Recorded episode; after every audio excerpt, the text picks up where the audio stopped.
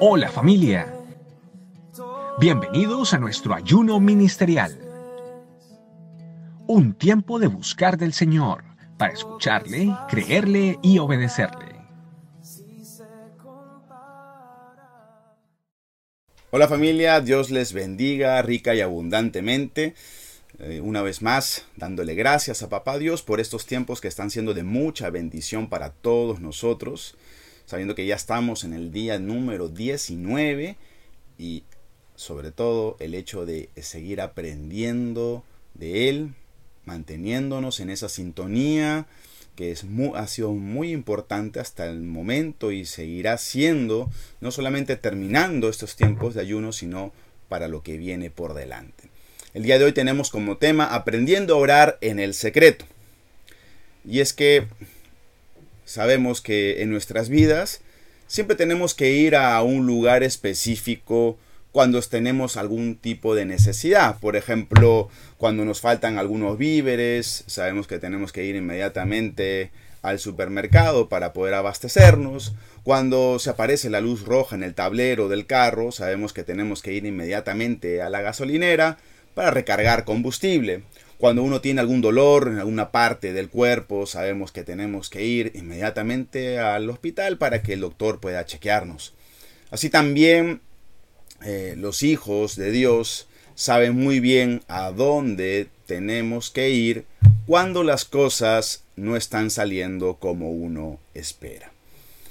El libro de Mateo en el capítulo 26 versos 36, 39 y 44 dicen lo siguiente. Entonces llegó Jesús con ellos a un lugar que se llama Getsemaní y dijo a sus discípulos, sentaos aquí, entre tanto que allí voy y oro.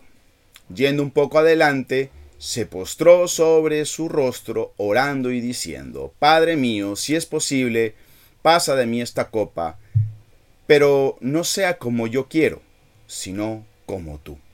Y dejándolos, se fue de nuevo y oró por tercera vez diciendo las mismas palabras. Aquí vemos cómo el Señor Jesús buscaba en secreto a su Padre. Se apartaba, bien ya hemos leído algunos pasajes con relación al tiempo de intimidad, de privacidad que tenía el Señor Jesucristo. ¿no? Se apartaba del bullicio de la gente y se iba a lugares apartados y a horas tempranas para poder estar con aquel que le iba a dar todas las fuerzas, la vitalidad, sabiendo que es necesario estar con su Padre.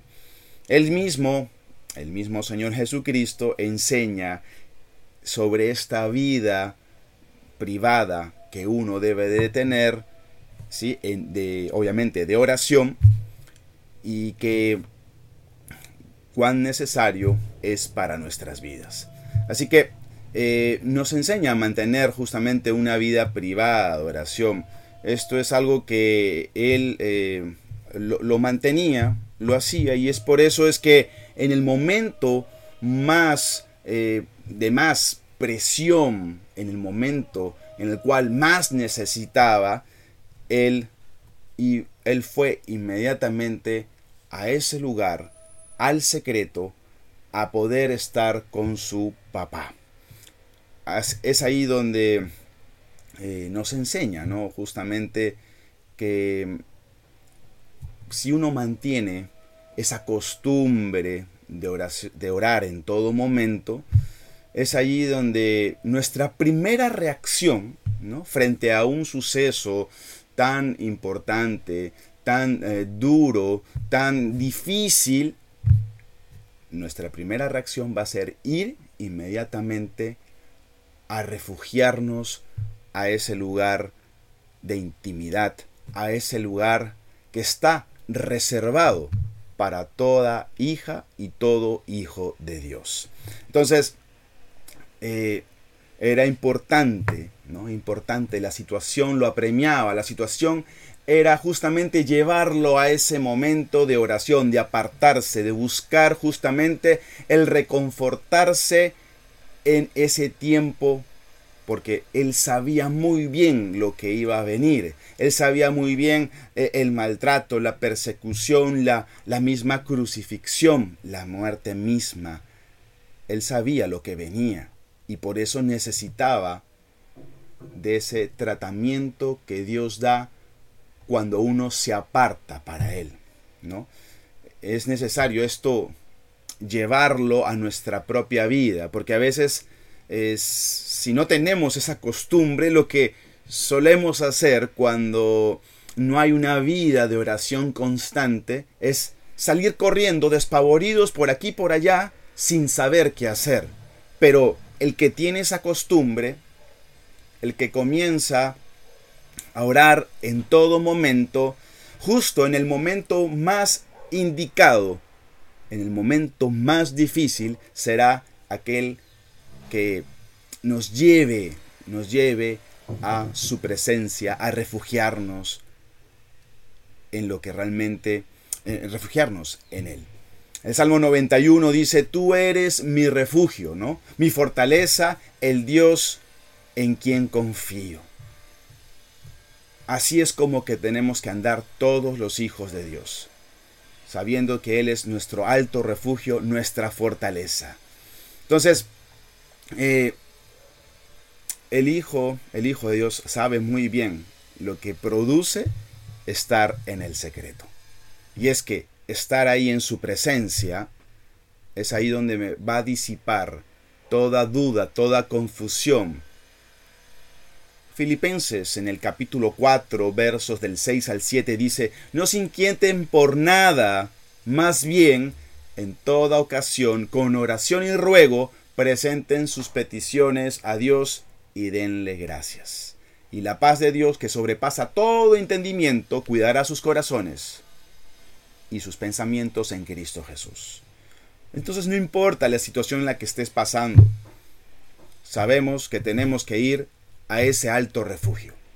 Jesucristo mismo, a través de lo que leíamos en el, en el libro de Mateo, vemos que en tres oportunidades Él va a apartarse de sus discípulos a orar a solas, a reconfortarse en la oración. Él sabía que era lo más importante. Entonces, mientras más difícil sean las cosas, más tiempo de oración uno debe de tener. Mientras más duro y complicado sea, más me tendré que apartar en su presencia, en su en ese refugio donde todos nosotros, donde todos sus hijos sabemos lo que podemos alcanzar, lo que podemos tener. Un tiempo apartado para Él. Entonces, no nos nublemos, no nos pongamos eh, ansiosos. Pasa más tiempo con tu papá. Pasa más tiempo que Él te dará lo que tú estás necesitando.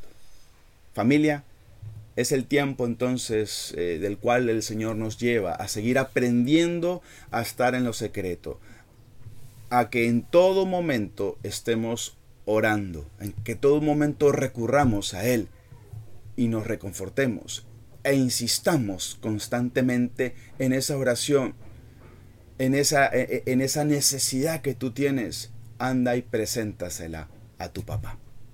Padre bendito, te doy gracias porque una vez más nos das el libre acceso a poder estar en tu presencia y poder tener lo que estamos necesitando. Aquieta los corazones.